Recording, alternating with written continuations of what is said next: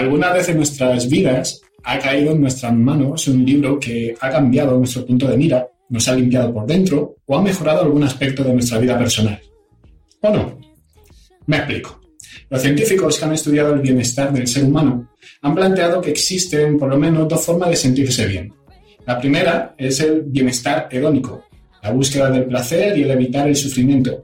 Y el segundo es el eudaimónico, que es la sensación del bienestar que viene de la autorrealización. Puede sonar algo complicado, pero en realidad es bastante simple. Un ejemplo. Cuando nos vamos de juerga, para olvidar un despecho, estamos buscando el bienestar hedónico. Disfrutamos al estar con nuestros amigos, bailando, riendo, y evitamos el dolor de recordar a la persona que ya no está con nosotros. Por otro lado, la persona que dice no sería quien soy, ni habría logrado lo que he logrado, si no hubiera pasado por ese despecho, está manifestando una forma de bienestar eudaimónico. Obviamente, estos dos tipos de bienestar no están en oposición, y los seres humanos estamos en una constante búsqueda de ambos. El problema con los libros de autoayuda que plantean muchos es que ofrecen bienestar eudaimónico, pero en realidad venden, o es lo que pretendemos consumir, como bienestar hedónico. Una persona que termina de leer el libro eh, o bien se siente que se puede comer el mundo gracias a las frases clichés de sé tú mismo y visualiza el éxito. Y todo esto, en verdad, suena de maravilla, pero por un rato. Hasta que, al igual que la película que se vio anoche, quedan archivadas en la memoria a largo plazo como otro artículo más o como otro libro más en la larga lista de placeres momentáneos que no tienen un impacto real en nuestras vidas.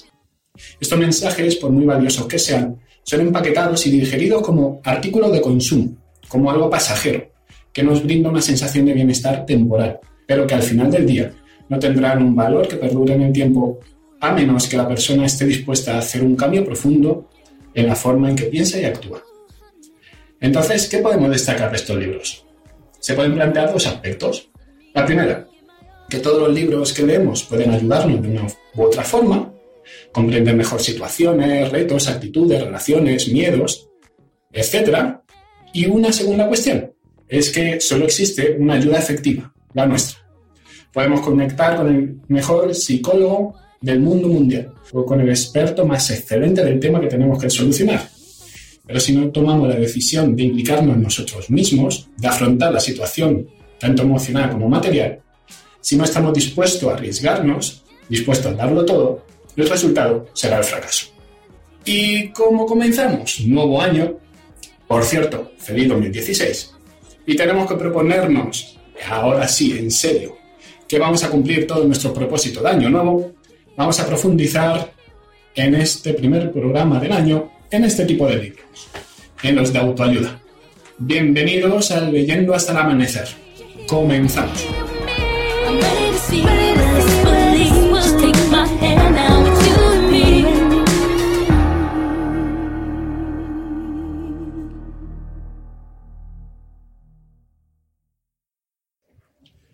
La mayoría usa la noche para dormir. Leer es aprovecharla para vivir.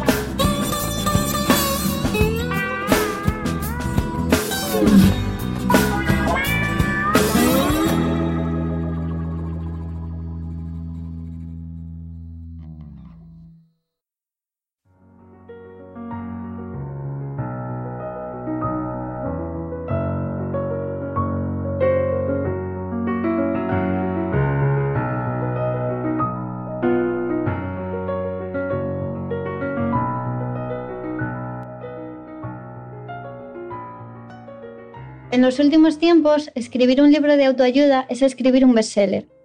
Y es que estas obras nos ayudan, en teoría, a volvernos mucho más carismáticos, mejores oradores, divertidos, grandes bailarines, unos conquistadores, en resumen, en personas de éxito. La autoayuda levanta auténticas pasiones, pero tiene también muchos detractores, y es que hay una pregunta que no podemos evitar hacernos cuando tenemos uno de estos libros en nuestras manos. ¿De verdad ayuda la autoayuda?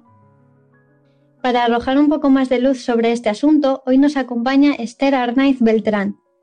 Ella es psicóloga infantojuvenil y familiar. Tiene un máster en evaluación e intervención psicopedagógica, otro en psicología y familia, y es experta en terapia de pareja y en psicoterapia breve con niños y adolescentes.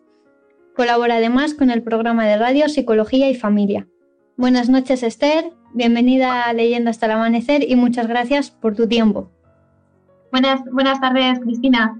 Eh, nada, gracias a ti por invitarme al programa. Bueno, pues mm, antes de nada y para ir entrando un poquito en materia, cuéntanos qué son los libros de autoayuda, qué los caracteriza y qué objetivo tienen. Bueno, pues eh, como bien has dicho en la introducción, son libros que nos ayudan a, a conseguir objetivos y bueno, suelen hacerlos poniendo alguna técnica, algún método algún pensamiento o algún conocimiento para mejorar pues eso, algún aspecto de, lo que es la vida personal. Y puede ser, pues como has dicho, algo en lo laboral o en el deporte o simplemente para sentirse mejor. Pues para conseguir cualquiera de esos objetivos, pues brindan una serie de, conocimientos para poder llegar a ello. ¿Cuál suele ser su estructura? Bueno, en realidad no hay una estructura clara que, que sigan los libros de autoayuda, es como cualquier libro, pues trae un índice con una serie de, puntos y no hay una estructura única. En general, yo creo que hay distintos tipos. Un tipo es el que intenta motivar con frases positivas y luego hay, bueno, pues algún libro que es más testimonial, en donde una persona que ha pasado por una situación parecida a la que la, la persona que compra el libro, pues cuenta cuál ha sido su experiencia, cuál ha sido el camino que ha llevado a cabo. Y luego, pues los hay más expertos mm, que suelen estar escritos por psicólogos o por, o por personas que acompañan a personas. Y, y, este tipo de libros, pues habla de, de una forma un poco más técnica. Y, y, bueno, pues ya va más allá de lo que son los pensamientos positivos, sino que habla más de técnicas o de algún tipo de método. Claro, pues fíjate, esto último que nos has dicho me lleva a la siguiente pregunta, que era si realmente están escritos por expertos, pues psicólogos o terapeutas cualificados, o bueno, o podemos encontrar libros de autoayuda escritos por autores o autoras que no necesariamente tienen este tipo de, formación. Pues efectivamente, no, no siempre son escritos por terapeutas y psicólogos, sino que, eh, bueno, pues eh, personas que que han pasado por situaciones y las han superado o simplemente incluso puede haber mucha eh, mucha picardía mucha picardía en este ámbito no gente que pues escribe palabras bonitas y, entonces bueno pues hay que tener mucho cuidado porque no no siempre está escrito por expertos. Existen actualmente cientos pero cientos de libros de autoayuda en el mercado. Hay algún tipo de indicador que pueda ayudarnos a saber cuándo uno de estos libros merece la pena o cuando no es más que palabrería muy bonita, pero en el fondo inútil? No habría indicadores claros, pero yo creo que mm, un indicador importante podría ser fijarse en quién lo escribe, cuál es la biografía de la persona que lo escribe, cuál es su formación, cuál es su experiencia. Y, eso podría ser un indicativo, bueno, pues de cierta calidad para saber con qué libro o qué libro tenemos entre manos. Eh, además, yo diría no confiar en, soluciones milagros. Estos tipos de libros que, prometen que en cinco días vamos a conseguir algo o que, mm, bueno, pues que es el camino auténtico para conseguir eh, un determinado objetivo de forma milagrosa, eso yo dudaría de ellos, Y luego, bueno, pues un poco el sentido común también de muchas veces cuando cogemos un libro y, y ojeamos el índice, no nos basta para saber si es un buen libro. Hay veces que hay que tirarse a la piscina y, sumergirse en el libro y con sentido común pues ver si lo que estamos leyendo nos está ayudando o está removiendo y, bueno, pues eh, tener un sentido crítico en, lo que estamos leyendo, ¿no? Entonces, así de primeras no habría eh, indicadores tampoco como muy convincentes, pero bueno, sería un poco eso, ¿no? El ver quién lo escribe, el no confiar en lo milagroso y tener un poquito de sentido común. Que a veces dicen que es el menos común de todos los sentidos. Sí. Bueno, también habrá que preguntar a expertos, a lo mejor también quién te lo ha recomendado es importante, porque efectivamente el sentido común, como dices, eh, no siempre es tan común. Entonces, bueno, pues, pues a lo mejor preguntar a alguien que sí que sepa del tema muchas veces, ¿vale? Eh, bueno, esto es una valoración personal. Me parece que este tipo de literatura tira mucho de, generalizar. Y bueno, cada persona es un mundo. No, no creo que podamos dar los mismos consejos a dos personas que, aunque tengan el mismo problema, pues quizá este problema viene por causas distintas. Y además también me parece que son libros que pueden llegar a generar en el lector pues un cierto optimismo y, y la sensación de que pueden conseguir cualquier cosa, pero no va más allá de eso, que generan una cierta esperanza y ya está. Así que, eh, ¿hasta dónde nos puede servir realmente un libro de autoayuda y podríamos afirmar que funcionan? Bueno, pues mm, lo que has dicho, ¿no? Es, en realidad es verdad que no todo sirve a todo el mundo, ni siquiera una terapia, eh, una misma terapia sirve a todo el mundo. Hay distintas eh, escuelas dentro de la psicoterapia y lo que a una persona le puede venir bien, pues a otra persona le resulta insuficiente. Entonces, con los libros eh, pasa igual. Lo que se diga en un libro puede ayudar a unas personas y a otras no, porque efectivamente somos diferentes y necesitamos cosas diferentes.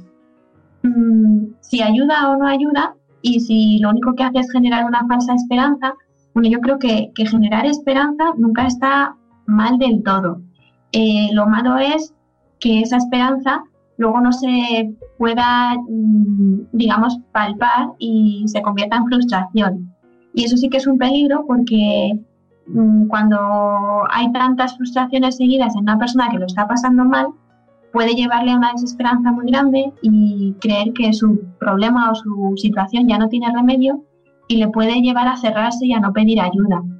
Entonces eh, hay que tener cuidado porque, bueno, los libros en general sirven para aprender muchas cosas y los libros de autoayuda buenos sí que pueden brindar conocimientos también que nos puedan ayudar, pero si ayudan o no ayudan, creo que, depende también mucho de, lo que la persona esté necesitando y de y bueno y siempre yo creo que es insuficiente que, que, un libro te puede aportar conocimientos y puedes aprender cosas de un libro pero pretender curar cuando hay una dificultad grande eh, me parece demasiado pretencioso para simplemente la lectura de un libro. Entonces, bueno, puede ser eficaz, depende de lo que veamos por eficaz, depende de lo que vayas buscando. Si vas buscando aprender algo, pues puede ser que ese libro sí que te enseñe ciertas cosas que puedan ser útiles para tu vida o para tu objetivo. Pero si tu pretensión es eh, salir de, un bache muy complicado, pues quizá no sea eficaz porque lo que estás esperando de ese libro no te lo va a poder aportar. Claro. La siguiente pregunta, viendo lo que nos has contestado en esta, creo, creo que ya sé que me vas a decir, pero ¿podrías sustituir en algún caso a los psicólogos o a los terapeutas? Pues mm, verdaderamente creo que no. No porque, eh, bueno, pues eso, cuando una persona va a un terapeuta, lo que hay es un conflicto bastante enmarañado. Entonces, es necesario que una persona pueda ayudarte a entender de dónde te viene esa dificultad, de dónde te viene ese bloqueo. Y, un libro, pues te puede aportar, ya digo, conocimiento y aprendizaje.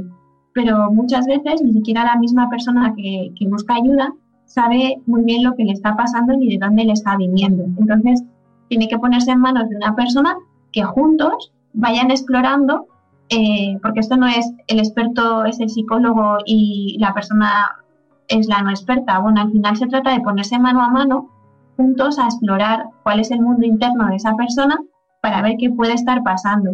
Y eso es un trabajo que, que no, un libro no llega a eso, ¿no? Sino que juntos tienen que ir explorando qué es lo que está pasando y de dónde vienen las dificultades y, y bueno, pues, pues eso es un trabajo personal que además cuando entras en una, en una psicoterapia eso implica también un compromiso con una persona y un diálogo, que con un libro pues no, no, no existe ni ese diálogo, ni ese compromiso, ni ese seguimiento, ni esa guía. Entonces, bueno, pues creo que no, creo que un libro vale para aprender ciertas cosas, pero cuando verdaderamente necesitas ayuda y no sabes muy bien cuál puede ser esa ayuda, pues es necesaria la ayuda de una persona experta. ¿Qué puede significar para alguien fiarse por completo de lo que vienen ellos? No sé, ¿pueden llegar a ser perjudiciales en algún caso? O bueno, independientemente de que nos funcionen o no, son inofensivos. Bueno, eh, en esto yo creo que eh, hay que ir viendo también a la persona inofensivos. Bueno, hay un estudio que se publicó en, la revista Psychological de Psychological Science y, es que psicólogos de la Universidad de Waterloo pues probaron a ver con gente que tenía baja autoestima a ver cómo se sentían después de leer libros de autoayuda. En concreto, los libros de autoayuda, estos que hemos dicho, que son frases positivas, que intentan motivar para, pues para que la gente consiga determinados objetivos. Y estos investigadores, estos psicólogos, descubrieron que las personas que justo tenían baja autoestima, al repetirse frases mm, positivas, mm, como no se las acababan de creer, porque esas frases positivas no vale con repetírselo como si fueran mantras, sino que tienen que estar apoyadas en vivencias.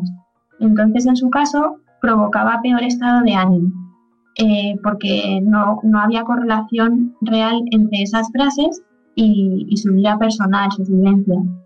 Entonces, bueno, en ese sentido, el estado de ánimo puede verse mm, mermado también, ¿no? Cuando te empeñas en pensar de una manera positiva, pero eso no va acompañado o acompasado con, con unas vivencias y unas experiencias, ¿no?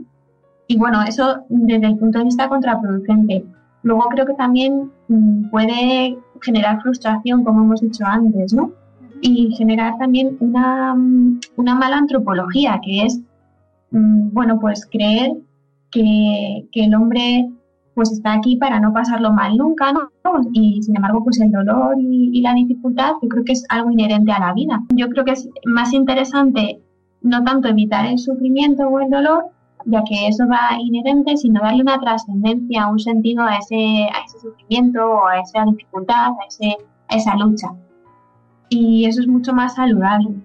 Entonces, bueno, cuando menos no sé si contraproducentes o no los libros, yo creo que con un poquito de sentido común, cuando veamos que no ayuda, pues simplemente abandonarlo y, y, no, no darle tanto poder a ese libro, sino que si vemos que no nos está haciendo bien, pues ya está, se abandona ese libro y, le damos la credibilidad que, que, sea necesaria, ni más ni menos. no hay que endiosar al libro. Claro.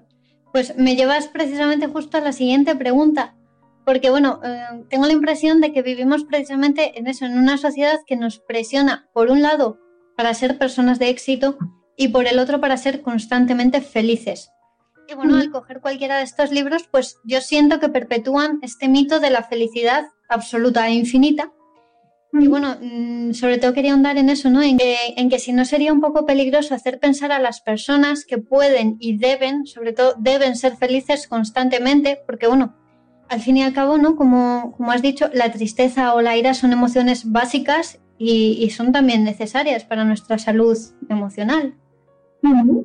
Efectivamente, es, es algo, es un paquete, el paquete emocional es un paquete con el que venimos todos y todas las emociones son eh, funcionales, nos ayudan a adaptarnos a la vida. Entonces, el pretender no enfadarse nunca o el pretender no estar triste nunca, eh, bueno, esa parte de artificial y de imposible, pues tampoco es saludable porque es muy importante saber escuchar lo que nos dicen las emociones. Y cuando sentimos enfado, nos está diciendo cosas de nosotros y de nuestra realidad. Y cuando nos sentimos tristes, igual nos está diciendo cosas, nos está dando información. Entonces, sí, el pretender eh, estar happy las 24 horas del día y los 365 días del año, pues es algo irreal y, poco, poco saludable, no es nada ajustado ni nada adaptativo. Y bueno, ya por último, mm, sabes que este es un programa sobre literatura, así que te voy a hacer la pregunta obligada para todos nuestros invitados, que es ¿Qué libro te ha tenido a ti leyendo hasta el amanecer? bueno, pues en realidad eh, pensando en esta pregunta, a mí no me tienen hasta el amanecer muchos libros porque no suelo engancharme mucho la lectura, para mí desgracia, pero los libros que más me enganchan son los que no son de aprender demasiado, o sea, no son muchos libros de autoayuda son libros que me tienen normalmente en tensión. Entonces, a mí, por ejemplo, mm, me tienen en tensión libros como los de la trilogía de Steve Larson, de Los hombres que no aman a las mujeres, pues ese me enganchó muchísimo, por ejemplo. Pues, así un libro que no, no es nada de autoayuda. Y sí me gustaría recomendar algún libro de autoayuda que yo creo que sí que pueden ser interesantes desde mi experiencia eh, en la psicoterapia. Uno de ellos es el, el libro de las gafas de la felicidad, y otro es eh, La felicidad es una tarea interior de John Powell. Pues yo creo que esos son libros que sí que, sí que son potentes. Además, eh, son los dos psicólogos y creo que sí que dan bastante, vamos, pueden ser de bastante ayuda, pero ya digo, de ayuda para aprender cosas, pero no de ayuda para salir de, de ningún problema psicológico. Pues nos apuntamos estas dos recomendaciones porque al saber además que están escritos por, alguien que entiende, por un experto, nos fiamos mucho más. Eso es. Pues, em, aquí terminamos. Y bueno, pues muchas gracias por habernos atendido de verdad y por resolver todas nuestras dudas. Estás invitada a venir siempre que quieras. Pues muchísimas gracias, Cristina. Y, ha sido un placer. Y continuamos con, con el programa. Gracias.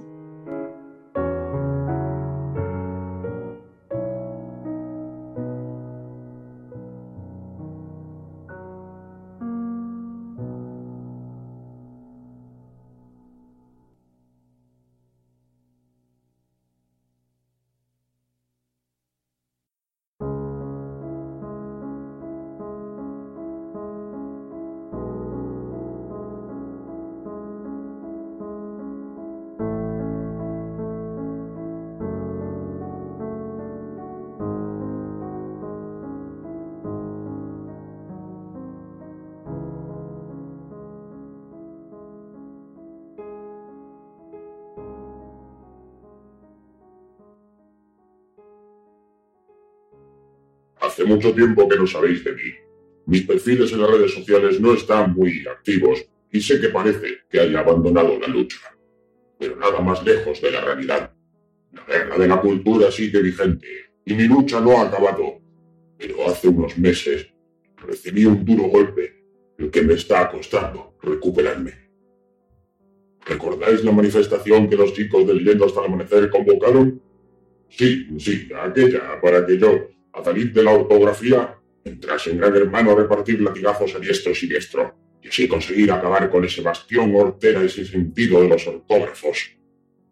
Pues bien, lo que en un principio parecía una manifestación pacífica, con la pequeña excepción de algún latigazo que otro, se tornó en algo oscuro, en algo más grande e importante que ni los humanos corrientes, ni siquiera yo mismo esperábamos.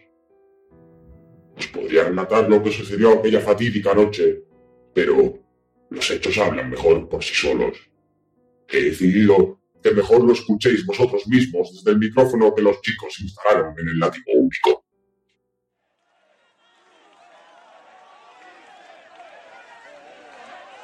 La M va antes del B y P, siempre.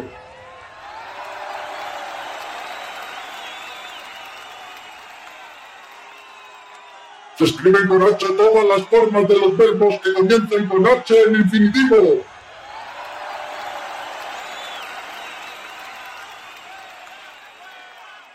Se escriben con V todos los numerales excepto billón.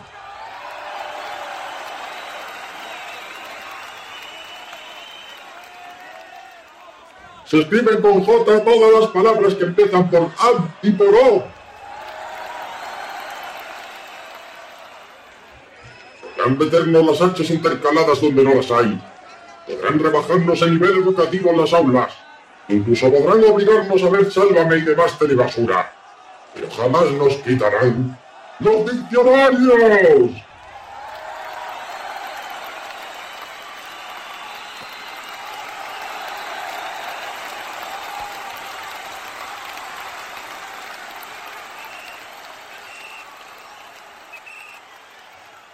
Con ellos sabremos siempre cuándo nos mienten. Si llevamos la cultura como estandarte, si somos nosotros mismos los que nos preocupemos por ser ilustrados, ningún ortógrafo podrá con nosotros. Ya esté disfrazado de gobierno, presentador o maestro. Los guerreros de la ortografía prevaleceremos.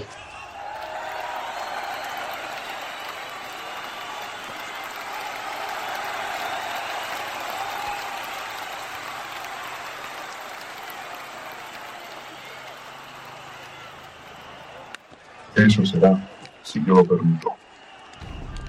Oh, por la sagrada pluma. Es el caño oscuro.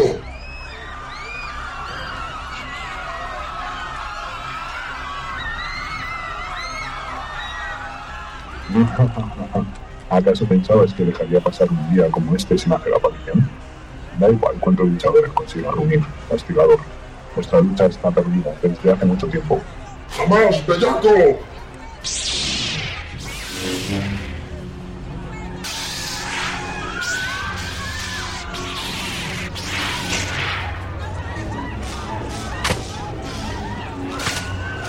sea! ¿De qué infernal agujero has sacado ese maldito látigo amarillo fosforito? ¿De verdad pensabas que eras el único con acceso a herramientas mágicas? Por la rabia. Es demasiado poderoso. No sé si podré él. No tienes nada que hacer. ¿No ves acaso la analogía con Tolkien? ¿De verdad crees que el inglés tenía tanta imaginación? Él conocía la leyenda. Los látigos fueron forjados para los creadores de la gran bajo el cielo. 24 para los señores académicos en letra mayúscula. 24 para los académicos en letra minúscula, condenados a morir en la tierra de monegros, donde se extienden las rey. Un látigo para atraerlos a todos y atarlos en las tinieblas, en las tierras de monegros donde se extiende la rey. Sí, tú, ingenuo amigo, lo has traído a su verdadero portador. Caño oscuro, con un movimiento rápido, me arrebató de mis propias manos el látigo único. Una vez en sus manos, la leyenda que acababa de recitar brilló en color oro, fulgurando de una manera indescriptible, como nunca antes había visto ninguna de las cadenas de los canis a los que justiciaba. Ahora eres mío, y nadie podrá salvarte, castigador, ni a ti, ni a este mundo, ni que la incultura gobierne en cada esquina del mundo. No sabía qué hacer. Todo estaba perdido. Entonces me encontré rogando en silencio, pidiendo a cada luchador en esta guerra de la cultura que enviase un poco de su fuerza. Entonces sentí como la fuerza comenzó a fluir por mis venas. Como cada célula de mi piel se recargaba, sentía como mi petición entraba en cada uno de los habitantes del planeta y aquellos que estaban de mi lado cedían un poco de su energía. Entonces me sentí fuerte, metódico. Daba igual que el caño oscuro tuviese el látigo, yo tenía algo mucho más fuerte. El poder del pueblo, de la cultura, del buen hacer y de la correcta ortografía. Lanzó un latigazo en mi dirección. Hasta el brazo y las siete coras del látigo único se enrollaron en mi antebrazo. Sentía como me quemaba, pero no era suficiente para amedrentarme. Volví a enrollar una vuelta más del látigo en mi brazo y comencé a tirar de él, yendo hacia mí al caño oscuro. No, no puede ser. Es, es imposible. Cuando lo tuve a un palmo le solté un puñetazo. Este cayó de rodillas a mis pies. Me agarré de la solapa de su traje blanco y entonces, sollozando, miró directamente a los ojos, dirigiéndome la palabra. No lo hagas, castigador, no. No, no lo hagas. ¿Por qué? ¿Por qué no debería deshacerme de ti en este preciso instante y así librar de tu influencia al mundo? Habla ahora o calla para siempre. Por una simple razón. Yo, yo, yo soy, soy tu hermano. ¡No! ¡No es posible, maldito! Yo también vengo del futuro, maldita sea. Soy uno de los clones fallidos. Me echaron a la basura como un despojo cuando era un bebé y me sentí atraído por un reflejo dorado. El hermano mayor Khan me recogió del alrededor mundial y me educó en la cultura y entonces me enviaron al pasado como a ti. Solo que a una época más remota me enseñaron a odiarte, a ti y a la resistencia aquellos que me habían abandonado a morir la inmundicia. Solo soy un producto, al igual que tú. Vi cómo las lágrimas asomaban en su rostro y por un momento le creí. Lo solté y una nube de humo negro con destellos fosforitos nos envolvió. Cuando el humo se disipó, el tallo oscuro ya no estaba. Recordé las palabras de la viajera del futuro. Pase lo que pase, acaba con el caño oscuro en tu próximo encuentro. Te diga lo que te diga. No debes escucharle. El mundo depende de ti. Pero, ¿por qué debería escucharme? ¿A ese malnacido? Nunca. Prométemelo por lo que más quieras. Prométeme que no lo escucharás y lo eliminarás. si no lo haces, la siguiente vez que os veáis, no dudará en matarte. Y lo conseguirá, acabando con toda esperanza. ¿Sería verdad? El caño oscuro era mi hermano. Me había condenado a morir en nuestro siguiente enfrentamiento al dejarle escapar. Eran demasiadas preguntas. Preguntas que solo el tiempo respondería. Ahora solo me queda seguir con la lucha, pero sobre todo, prepararme para la tormenta que se avecinaba.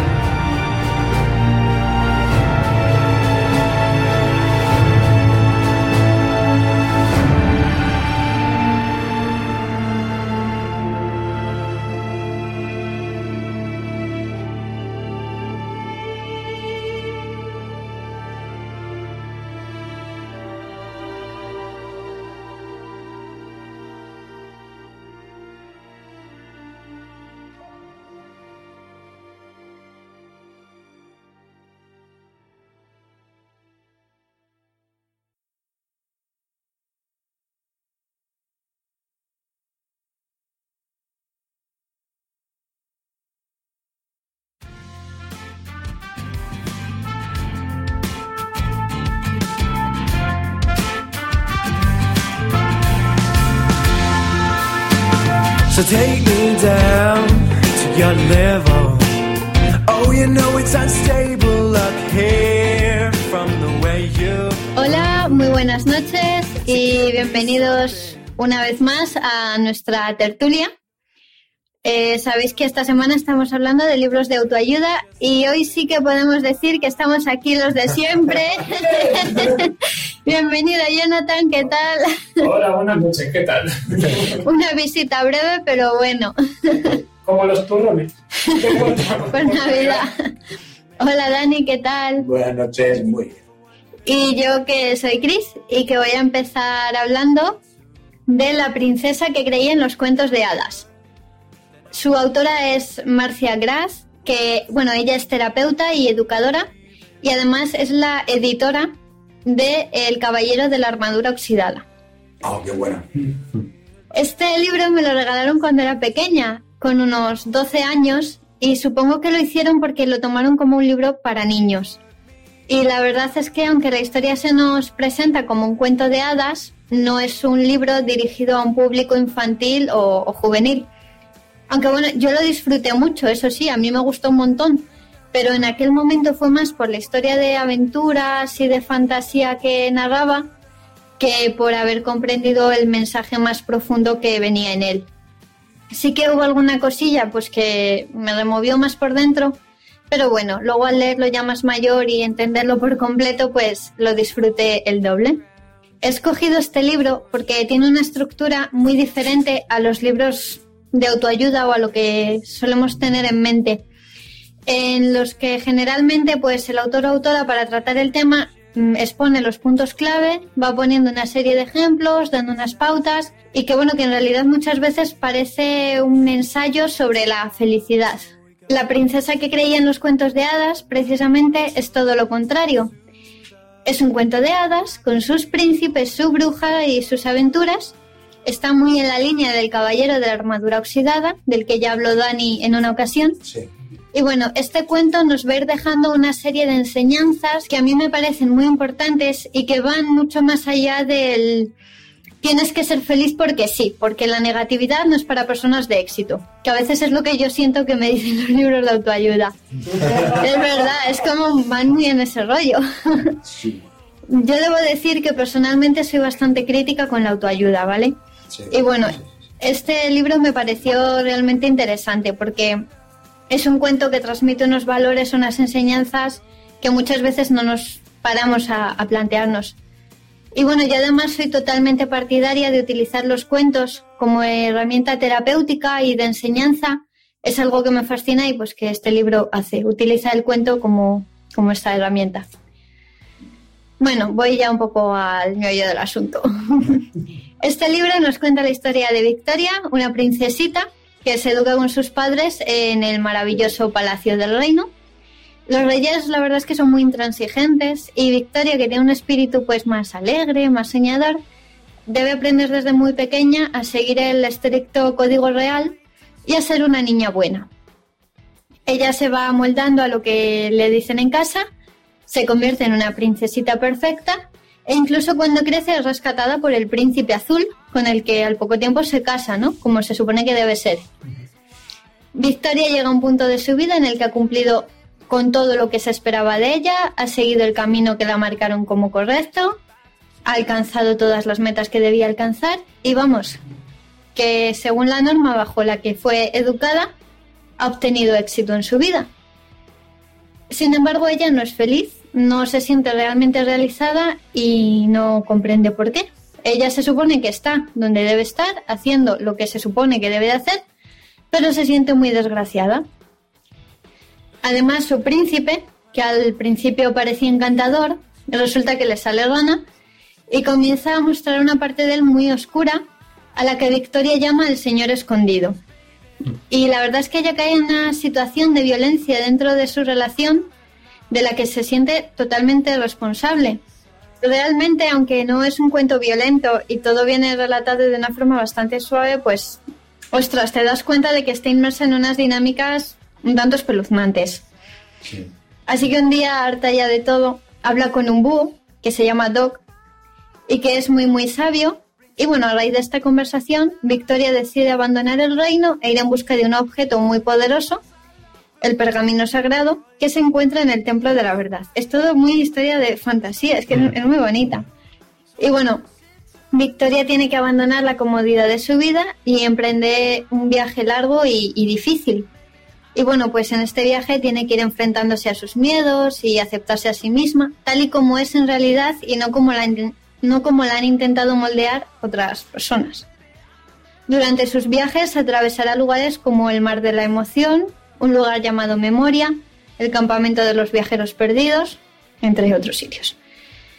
Y la verdad yo creo que Victoria, a pesar de que parece ser muy dulce y muy complaciente, toma una decisión realmente complicada y valiente, que es alejarse de las personas dañinas de su vida, aunque éstas sean su familia y su pareja.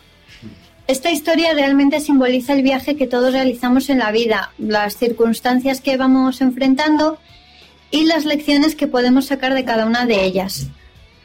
Es una historia muy bonita, es entrañable, con sus partes más oscuras, pero plagada de lecciones vitales y a pesar del título, es un libro mucho más profundo de lo que puede aparentar. Quizás puede parecer que está enfocado a un público más femenino, quizá porque tenemos el absurdo prejuicio de que las historias de princesas son para chicas. Pero bueno, para nada es así. Yo creo que seas hombre o mujer, este libro es igual de útil, ya que básicamente nos habla de escucharnos a nosotros mismos, de ser independientes y alejarnos de las personas dañinas y bueno, y de aceptarnos por lo que somos y no por lo que otros quieren que, que seamos. Y bueno, ya para terminar, repito el título y la autora es La princesa que creía en los cuentos de hadas de Marcia Graz. Yo recuerdo que en el instituto nos mandaron leer en filosofía o en ética o lo que fuera en aquella época el de Caballero de la Armadura Oxidada. Sí. Pero porque yo no sé si hace. es- porque salió después, ¿no? El, el de la princesa. Porque es que no recuerdo. Porque ya mi hermana sí le dio a elegir, la profesora con un buen ojo, le dio a elegir entre el caballero de la armadura oxidada y de la princesa. Claro, sabiendo la de filosofía. Que iban del, que era el mismo esquema del libro y tal.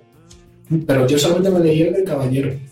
Pues sí, a ver, este es posterior al del Caballero de la Armadura Oxidada. De hecho, esta mujer es la editora de ese libro. No es la autora, pero es la que lo editó. Y a lo mejor pensó, ostras, esto está funcionando, pues ¿por qué no voy a escribir yo uno? Y sí, es posterior y es muy en la línea de El Caballero de la Armadura Oxidada, sí. Sí, sí, pero no con la idea esta de el caballero para niños, la princesa. No, no, para nada. Luego, el de la princesa yo también me lo leí y era como, hostia, a ver, que tiene eh, lo que has dicho tú, mucha. Es la misma, el mismo tipo de esquema, el mismo tipo Sí, de estructura. Sí. Sí, pero no sé, me, cuando estabas hablando de ello, digo, es que es verdad, yo no, a mí no me iba a elegir, a mi hermana sí, pero a mí no. No, pues bueno, ya sabes, la, la- a lo mejor la idea absurda, el prejuicio del caballero para los chicos, la princesa para las chicas, pero no, porque realmente son libros que hablan de, de emociones y las emociones las tienen los hombres y las mujeres igual. Entonces, La, la profesora de filosofía, o ya digo lo que fuera, y lo hizo con ese tino, con esa intención de a ver qué tal. La verdad es que al fin y al cabo se lo, según me dijo mi hermana, se lo leyeron todos. Se lo leyeron todos, Claro. todos, así que si además es que al ser un cuento es mucho más asequible Claro. de, de leer. Claro. Yo me voy al polo opuesto de lo que ha, de lo que ha hablado Chris y bueno, haciendo referencia un poco a, a la entrevista que hemos tenido y tal, yo sí que me voy a, a centrar en un libro que sí es más libro de autoayuda en sí teórico. Sí. Porque, a ver, este eh, del que nos has hablado tú es mucho más tragable, digamos. Sí, el cuento, Sí. el cuento como herramienta de, terapia Este- o... Sí. Este, pues, a ver, yo he de reconocer que este me lo he ido leyendo poco a poco y de hecho hay algunos capítulos que me llaman más la atención y me lo he leído más que otros, porque dependiendo del capítulo, como ahora voy a, a explicar, te puede servir o no para un momento determinado de, de tu existencia.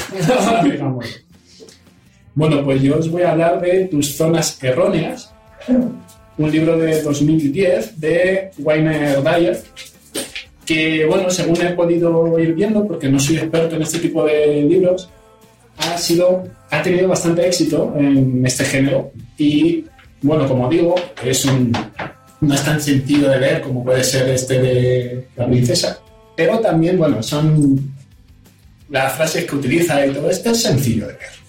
Bueno, de hecho, es un libro que suelen recomendar muchos psicólogos y es que en él se mencionan muchos principios para estar sano psicológicamente. No se trata de una obra en la que se comentan conceptos abstractos y difíciles de entender, sino que, bueno, este autor eh, se ha centrado más en identificar los aspectos que él considera más importantes para ser independientes, felices y sanos mentalmente. Sobre el autor que he podido encontrar, pues este señor, Weiner Dyer, es un doctor en psicología por la Uni- Universidad de Michigan y es psicoterapeuta con más de 20 años de experiencia. Como Dyer dice en el mismo libro, cada capítulo está escrito como si fuera una sesión de psicoterapia. Se comenta una zona errónea, eh, comportamiento autodestructivo. Se explica el porqué y se proporciona una estrategia con la que puede solucionar ese comportamiento negativo. Ajá. Curioso. Sí. Por eso digo que no es de lectura lineal, sino que Sí, sí, sí. dependiendo del momento, puedes elegir uno u otro. Para no hacer tediosa esta intervención, voy a hacer hincapié en algunos capítulos que me han llamado la atención, aunque yo he hecho más de los 12 que hay en el libro, para, bueno, picaros un poquillo la curiosidad y que lo leáis. Bueno, algo en lo que el autor hace mucho énfasis es que hay que vivir el presente para ser feliz y eliminar, y eliminar esas zonas erróneas, es decir, aquellos comportamientos, como digo, autodestructivos que impiden nuestro bienestar y felicidad. Ya que pasamos mucho tiempo pensando en el pasado y en el futuro y muchas zonas erróneas son esfuerzos por vivir fuera del presente. Bueno, eh, como he dicho, son 12 capítulos, ahora, ahora hago la recopilación, pero me voy a centrar en, en tres que me han llamado mucho la atención. El primero se llama Haciéndote cargo de ti mismo. Mm. Y bueno, la eh, dice, bueno, más o menos dice que en la sociedad actual se tiende a pensar que las personas inteligentes son las que tienen muchos títulos académicos, sacan buenas notas, son buenos en matemáticas, física, hablan muy bien, tienen muy buenos modales, etc. Sin embargo, hay muchas personas como estas que sufren depresión, ansiedad, incluso están en algún eh, psiquiátrico. El autor nos dice que una persona inteligente debería ser descrita como feliz y efectiva en el día a día, que sabe solucionar problemas, crear, eh, crear recursos, es autónoma, independiente y supera adversidades.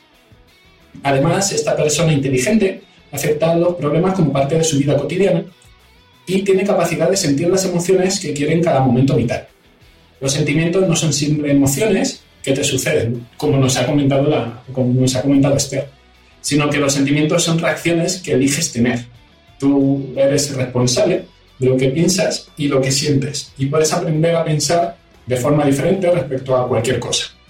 Esto es más o menos el resumen que yo he sacado de este, la enseñanza que he podido sacar de este, de este libro. Otro, otro capítulo interesante es el de no necesita la aprobación de los demás, que estamos muy pendientes de Sí.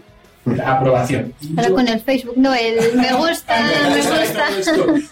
Hay una frase de este capítulo que dice, la necesidad de aprobación de los demás equivale a decir, lo que tú piensas de mí es más importante que la opinión que tengo de mí mismo.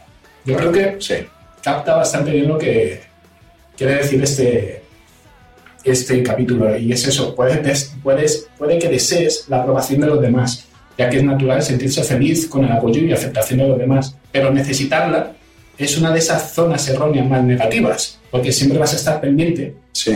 Esa aprobación, esa aprobación, esa que te reprueben todo lo demás. Y él necesita, él, al fin y al cabo, este autor dice que es, ne- es negativo necesitar la aprobación de una persona y aún más necesitarla cada vez que quieres tomar una decisión. Claro, porque tu autoestima entonces dependerá de lo que te digan los otros, ¿no? Claro, y, es- y no puedes desarrollarte ni ser feliz, al fin y al cabo.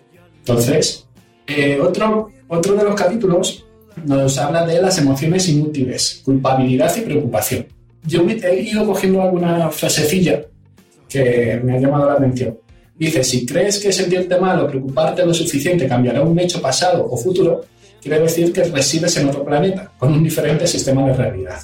Es decir, son, eh, la culpabilidad y la preocupación son dos de las emociones más inútiles de, de- de nuestra vida, ya que es, eh, son la cu- culpabilidad por lo hecho y la preocupación por lo que va a pasar.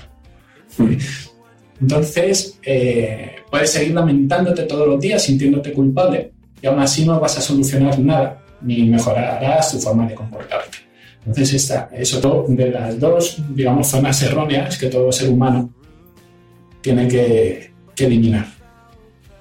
El último capítulo del que os voy a hablar es el número 12, y es, es curioso porque hace un retrato de la, de la persona sin zonas erróneas, y te da un- una serie de pautas de cómo debe ser esa persona. Dice, por ejemplo, eh, están demasiado ocupadas para fijarse en lo que hacen sus vecinos. Disfrutan todo lo que les da la vida. Se sienten cómodas haciendo cualquier cosa y no pierden el tiempo quejándose o deseando que las cosas fueran de otra manera. No se atormentan con preocupaciones, alguna circunstancia por la que otras personas pasan pensando horas y horas apenas les afectan. No tienen necesidad de aprobación de los demás, se aceptan a sí mismas sin quejas, aprecian la naturaleza, no tienen compromiso emocional con los problemas, ayudan a los demás, persiguen el cambio social, pero no se preocupan por los problemas eh, por las noches cuando duermen, ni piensan en las, en las injusticias sin tomar acción.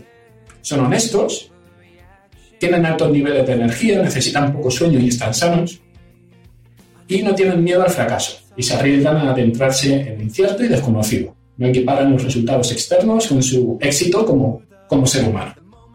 Entonces, no sé, me ha llamado la atención porque es eso, es la lectura del título del capítulo, ya nos puede indicar de qué va.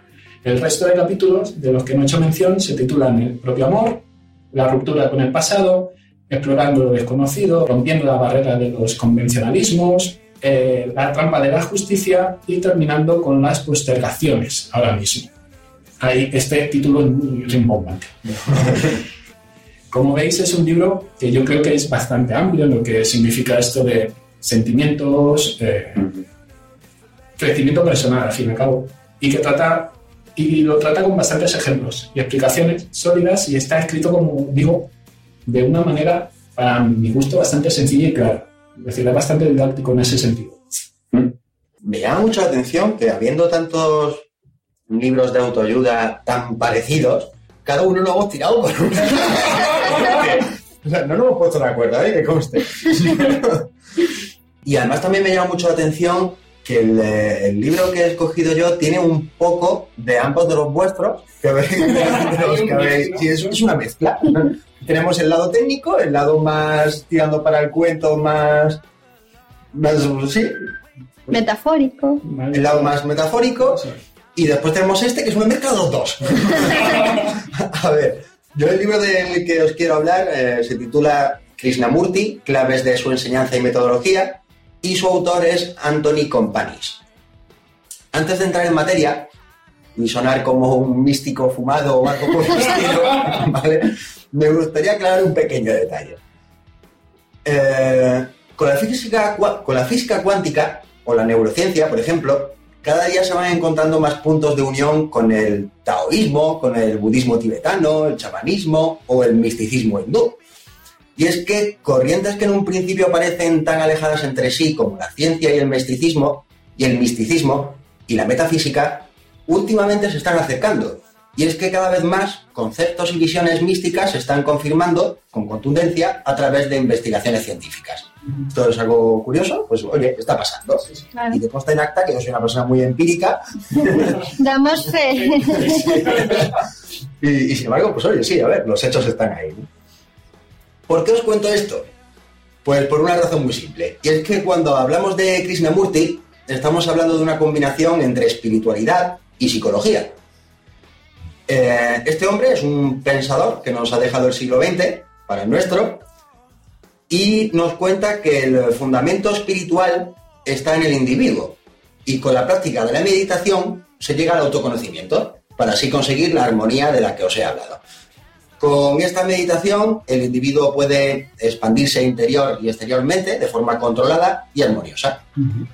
Eh, este hombre tiene un conocimiento muy profundo de la psique humana, aquí al lado de la, de la psicología que os comentaba, sobre las capacidades que tiene nuestro cerebro y sobre las posibilidades que tenemos como individuos para poder transformarnos y así poder evolucionar de una forma mucho más equilibrada. ¿Qué diferencia a Krishnamurti de un charlatán más del montón? pues que él personalmente renunció a pertenecer o a liderar ninguna organización o corriente religiosa. Y eso que se lo pusieron en bandeja. Algo que también nos cuenta este libro. Dato que a mí, pues, pues oye, a mí me ofrece algo de confianza. Eh, K, que es como le gusta a este hombre ser llamado, o como le gustaba más bien, murió por el 80 y algo, no recuerdo ahora la fecha. Eh, nació en la India cuando todavía era colonia británica y cuando era muy joven, dos líderes de la sociedad teosófica lo ayudaron para que algún día se convirtiese en el líder espiritual de la organización. Además, en un líder muy prometedor. Aún así, con todos los estudios que le dieron y los profundos conocimientos espirituales, místicos y esotéricos, renuncia al liderazgo, eh, cierra la sociedad teosófica, de hecho, y en las obras que va sacando y en sus charlas, etcétera, la libertad de la persona en su camino de perfeccionamiento espiritual está radicalmente alejado de organizaciones, doctrinas o estamentos religiosos que lo limiten o condicionen. Entonces, este libro de- del que os hablo está basada en el ilustre maestro Jiddu Krishnamurti, que es este hombre de- del que os he hablado, y en ella se nos va a explicar de forma muy didáctica la avanzada mentalidad adelantada a su tiempo que tenía este hombre. Nació en 1890 y algo, si no recuerdo mal, o sea, por eso ya. Y tenía pues esta visión universal basada en la armonía y según su pensamiento, sus enseñanzas, esta era esencial para estos tiempos que corren. Y además, sobre todo, ya más en este siglo XXI, que se está convirtiendo en el siglo de la mente y el cerebro. Eh, recomiendo mucho a Krishnamurti porque en esta época que nos ha tocado vivir, donde el materialismo y la estrechez de miras parece ser que es, que es lo que manda, ¿no? en vez de tener un sentido más espiritual, eso sí, entiéndase esta espiritualidad como, como armonía con uno, con uno mismo y con lo que le rodea, nos muestra un camino lleno de respuestas existenciales, a la vez que vamos adaptándonos a los cambios sociales que provoca tanto la tecnología como los avances científicos en este siglo XXI. Eh, básicamente, que no perdamos la conexión con nosotros y, con lo que nos rodea, que no nos olvidemos de quiénes somos y que solo nosotros tenemos el verdadero poder de ayudarnos. O sea, nos da, nos da el poder, ¿no? No hay ningún ser, ¿no? Que venga a ayudarte, ningún gurú que te venga a ofrecer la solución. Enseña cómo procurarte tu propia solución. Así que, pues, si queréis adentraros en la sabiduría, ¿no? De, Krishnamurti, eh, de hecho se, se nombra que es uno que es un filósofo moderno, se, lo ha dicho muchas veces de él. Este es un buen libro para comenzar. Después, eh, otro de los que se suele recomendar de este maestro es, es el que tiene por título La libertad primera y última.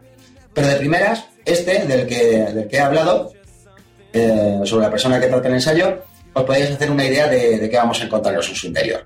¿Vale? O sea, básicamente hablando un poco de Krishnamurti y sabiendo que, que el título es Krishnamurti, clave de su enseñanza y metodología, ya, ya más o menos el programa de autoayuda, ya sabemos más o menos qué vamos a encontrar en el interior. ¿vale? Te da una idea. Sí, sí, sí, sí. sí.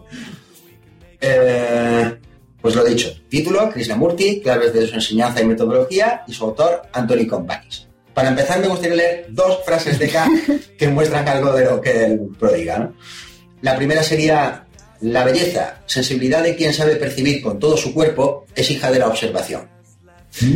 Y la segunda y casi más importante es, la meditación consiste en poner los pensamientos en su sitio y desechar los que no sirven. O sea, es, eh, es muy, muy interesante este hombre. Y ya sí, aunque no nos sirva de autoayuda, por lo menos conocer a este, a este maestro merece la pena. ¿Vale?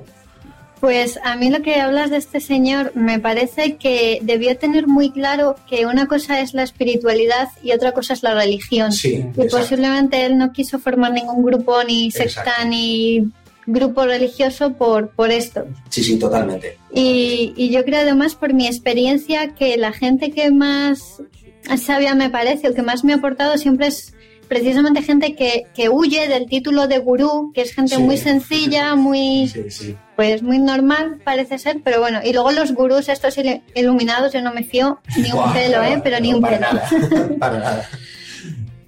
Bueno, pues, ostras, hemos traído una tertulia muy variada. Dentro de lo que, joder, podría parecer autoayuda, pues nos hemos ido por un cuento, luego hemos ido con, con la técnica y más, más técnico, y luego nos hemos ido a la espiritualidad. O Sí, sea, sí, sí, ha sido completito. Pues nada, esperamos que nuestras recomendaciones os sirvan de ayuda. y si no, pues que paséis unas buenas tardes de lectura, ¿no? Como eh, continuamos con el programa.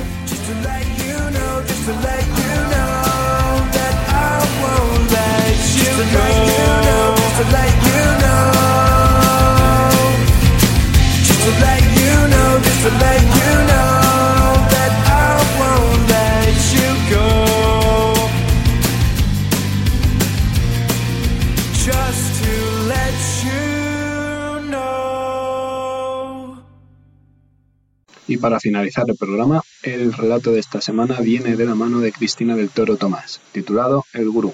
Que lo disfrutéis.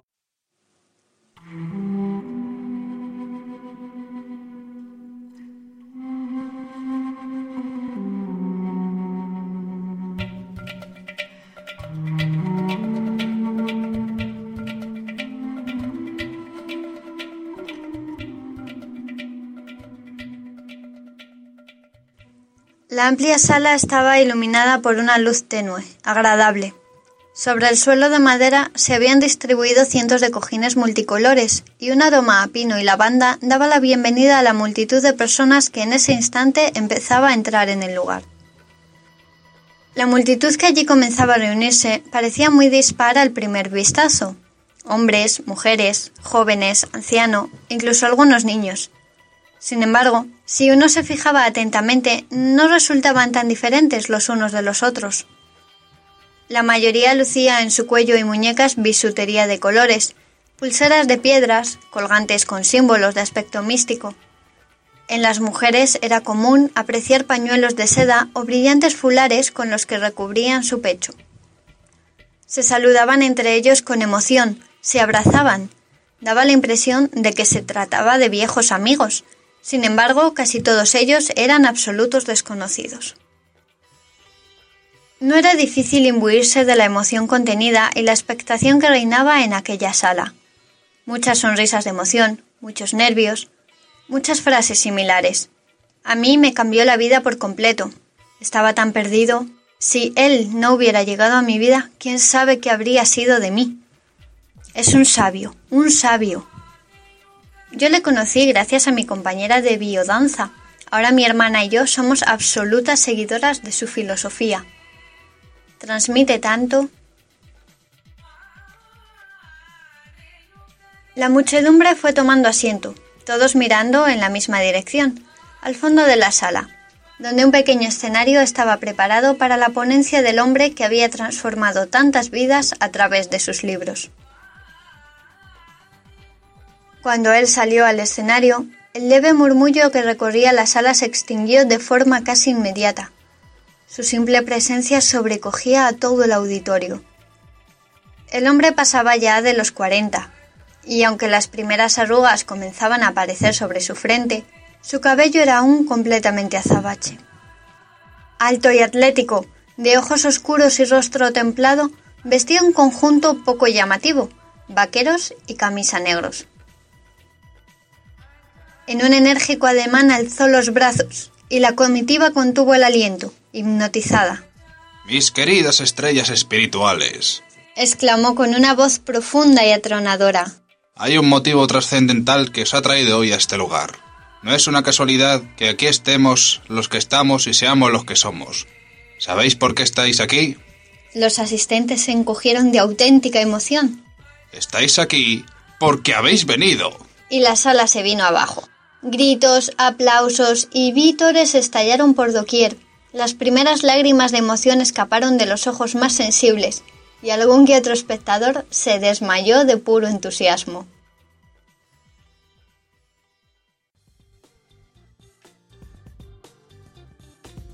Había nacido para brillar, eso lo tuvo claro desde muy joven. Siempre se había tenido por alguien especial, uno de los pocos elegidos para tener éxito en esta vida, aunque jamás pensó que sería gracias a los libros de autoayuda y crecimiento espiritual. Las personas que lo conocieron durante su infancia y adolescencia podrían describirlo perfectamente con solo tres palabras narcisista, ambicioso y mediocre. Sus méritos personales nunca estuvieron a la altura de la inteligencia que él mismo presumía poseer, y sus sencillos logros habían sido alcanzados más por una suerte de seductora carisma que por el trabajo duro o el talento. En su juventud se había abandonado al hedonismo, convencido de que el universo conspiraba en su favor y que no tardaría en enviarle toda suerte de bendiciones, dinero, un trabajo exitoso, viajes, romances. Sin embargo, ese globo de optimismo y seguridad en su destino fue desinflándose poco a poco, cuando ya más cerca de los 40 que de los 30 años, se encontró solo, arruinado y sin ninguna expectativa de futuro. ¿Qué había fallado? ¿Cómo podía ser que él, la criatura nacida para brillar más fuerte que ninguna otra, se encontrase en esa situación de absoluta derrota? No podía ser, claro que no. Algún fallo matemático, algo no había salido bien en la ecuación. Pero, ¿qué? Él no cometía errores. Así pues, se dispuso a encontrar solución a aquel embrollo de la manera que mejor sabía. Bajar a la cantina, olvidarse del problema a base de cubatas y esperar que todo se solucionase por arte de magia. El pub que solía frecuentar estaba prácticamente vacío, a excepción del camarero y una joven que se entretenía leyendo un libro. Tras un primer vistazo pensó que no estaba mal, pero el que la mujer estuviera leyendo le echó para atrás. Nunca le habían gustado los sabiondos, ya fueran hombres o mujeres, y alguien con un libro entre sus manos encajaba necesariamente en esa categoría. Aquella noche, en vez de pedir lo de siempre, consideró que necesitaba una terapia algo más agresiva, por lo que se animó a tomar un chupito tras otro de absenta. Desde luego no era la primera vez que la probaba, y estaba convencido de que si ésta había estado presente en la vida de genios como Van Gogh, Oscar Wilde o Picasso, Bien podría echarle una manita a él también, despertando la creatividad necesaria para llevar a cabo su gran obra. ¿Cuál? Ni idea, claro, de eso ya se encargarían la absenta y el universo, que para eso trabajaban en su beneficio. A medida que ingería el verde líquido, su espíritu iba animándose, y poco comenzó a ver los conocidos colorines flotando en el ambiente, y se adueñó de él la maravillosa sensación de estar flotando. Esperaba no tener que tomar mucha más, ser capaz de mantener el control, porque después venían los monstruos aterradores y no estaba de ánimo para eso. Fue entonces cuando la vio. Una simpática hadita verde apareció en el local y revoloteó ante los enrojecidos ojos del hombre. Intentó atraparla, pero sus movimientos se le antojaban torpes y grotescos en comparación con los de la etérea criatura. Se puso en pie y la siguió dando tumbos por el local hasta llegar a la mesa en la que un rato antes se encontraba la joven leyendo. Esta se había marchado, olvidando su libro, y él, sin saber muy bien por qué, lo cogió. Cuando al día siguiente despertó, con una resaca del 15, por cierto, se encontró con que de algún modo había conseguido volver a casa e incluso había sido capaz de echarse a dormir en el sofá, lo cual era una mejora, pues después de su última borrachera había amanecido en la bañera de un piso ajeno. Al ponerse en pie pisó algo blando y frío, el libro. No sabía por qué le había dado por llevárselo a casa, y por curiosidad hojeó el título, El Código de la Felicidad. En la contraportada hablaban del autor, Felizonio Utópico, que al parecer había vendido miles de ejemplares y sus obras habían sido traducidas a diez idiomas distintos. Eso equivalía a mucho dinero. Fue entonces cuando todo cobró sentido. Claro, un libro de autorrealización. Eso era lo que la gente necesitaba, que le dijeran que podía conseguir todo sin ningún esfuerzo. ¿Acaso no era lo que él mismo llevaba haciendo toda su vida? Ojeó aquel ejemplar y se dio cuenta de que el escritor no tenía ni idea de lo que estaba diciendo. Por favor, él podía hacerlo muchísimo mejor. ¿Estaba preparado para convertirse en autor de libros de autoayuda? Se acercó al espejo de la salita y se contempló. Claro que sí. Había nacido para triunfar. Él era el elegido de las diosas antiguas, de Buda, de Jesucristo y de Campanilla. Qué generoso era. Alcanzaría el éxito derramando gotitas de sapiencia sobre el resto de los mortales. Al principio comenzó escribiendo el típico manual con los supuestos secretos de la felicidad absoluta. Se dio cuenta de que el pensamiento positivo es un bien muy valorado, por lo tanto fácil de vender. Su primer libro no ayudaba realmente a solucionar problemas serios de autoestima, miedos o fobias, pero tuvo un éxito considerable. Vendía Esperanza a 20 euros el ejemplar. Continuó con otro libro que enseñaba a los ingenuos lectores a conseguir todo lo que se propusieran en la vida. Su receta, simplemente desearlo mucho. A la gente le encantó eso de que podían ser ricos o famosos o tener una vida llena de aventuras sin esfuerzo, solo con desearlo. Por supuesto, además de cerrar los ojos muy muy fuerte y visualizarlo, debían creérselo y adoptar una actitud optimista. La actitud era imprescindible y eso le llevó a sus siguientes superventas, titulado ¿Por qué eres un perdedor? en el que básicamente se dedicaba a culpar a los lectores de todo lo que les iba mal en la vida. Si no tenían un buen trabajo, si sus relaciones personales eran de guasa, si su vida era un fracaso, el único culpable era el lector por no haberse molestado en automejorarse. Para aprender a hacerlo, siempre aconsejaba leer sus otros libros, por supuesto, y por ser una persona vaga y negativa. Daba igual que hubieras nacido en un poblado chabolista, sin ocasión para formarte, y a los 15 años te hubieras tenido que ocupar de tus siete hermanos pequeños. Si no vivías en un ático de lujo era porque no te esforzaste lo suficiente. Después de explotar la esperanza y los deseos ajenos, encontró otra fuente de enriquecimiento con la que definitivamente se consagró como escritor, la espiritualidad. La gente necesitaba saber que existía algo más que el simple plano físico. Necesitaba tener un sistema de creencias, algo a lo que aferrarse cuando la actitud positiva y desear las cosas con mucha fuerza no daba resultado. ¿Y quién tenía la respuesta para cuando todo estaba perdido? Él, por supuesto. Nunca había seguido ninguna religión ni vía espiritual, y tampoco se molestó en estudiar los diferentes caminos serios que existían, pero eso no le supuso inconveniente alguno. Lo único que tenía que hacer era disfrazar puras tonterías con mucho misterio, soltar un par de frases absurdas y cursis de vez en cuando y hacerlas pasar por la filosofía más profunda. Pues no estaba dispuesto a empaparse de ninguna tradición espiritual seria ni a leer un solo ensayo de filosofía decente. Sus libros explotaban la fascinación del ser humano por los conocimientos sobrenaturales, y comenzó a ganarse una inmerecida fama de sabio, al menos entre un sector de la población que necesitaba un cierto consuelo místico en su vida, pero que no buscaba profundizar demasiado en ello. De este modo, las citas de sus libros comenzaron a aparecer en carteles por las redes sociales, se reenviaban por el teléfono móvil o en cadenas de correo electrónico. Frases como Para que una puerta se abra, primero tiene que estar cerrada. Desconozco lo que no sé.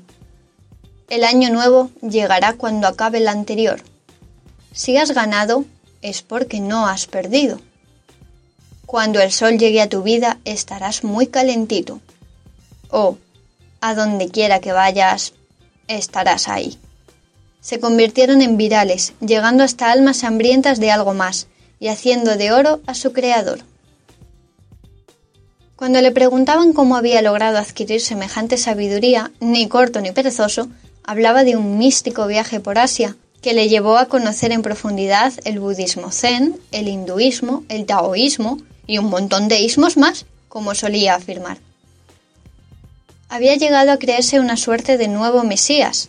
Estaba convencido de que era no ya un niño índigo, que eso era una mediocridad, él era un niño arcoíris, un maestro ascendido, un jodido ser de luz. Eran más sus seguidores que sus detractores. Las masas suelen seguir al más borrego y no al más sensato. Y entre sus libros, sus CDs de meditación, sus pulseras equilibradoras de chakras, sus calendarios anuales para la evolución personal y sus conferencias bendecidas para la trascendencia del alma, por fin alcanzó el éxito con el que siempre soñó. Y aunque todas estas supercherías no valieran más que para perder el tiempo y gastar el dinero, a pesar de las continuas denuncias de fraude y de las burlas de los intelectuales de turno, siempre había un pobre infeliz tan capaz de gastarse el sueldo en seguir las vacuas enseñanzas del gurú como a desmayarse en su presencia.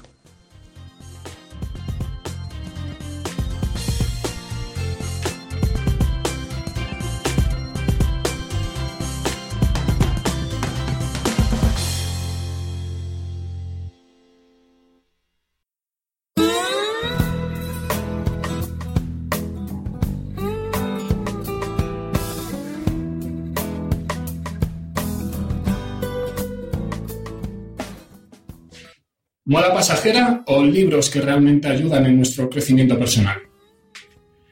Esperamos que con este pequeño programa de Año Nuevo os hayamos creado la curiosidad para leer algún libro de autoayuda. Si lo necesitáis, claro. Pero si habéis leído alguno, ya sabéis, comentadnos en nuestra página web o en nuestros perfiles de Facebook o Twitter. Para no perder la costumbre, os dejamos con la frase que cierra este programa esta vez de la mano de Wayne Dyer, autor de Tus zonas erróneas. Si tu estancia en la Tierra es corta, debería ser por lo menos agradable. En pocas palabras, se trata de tu vida. Haz con ella lo que tú quieras. Buenos días.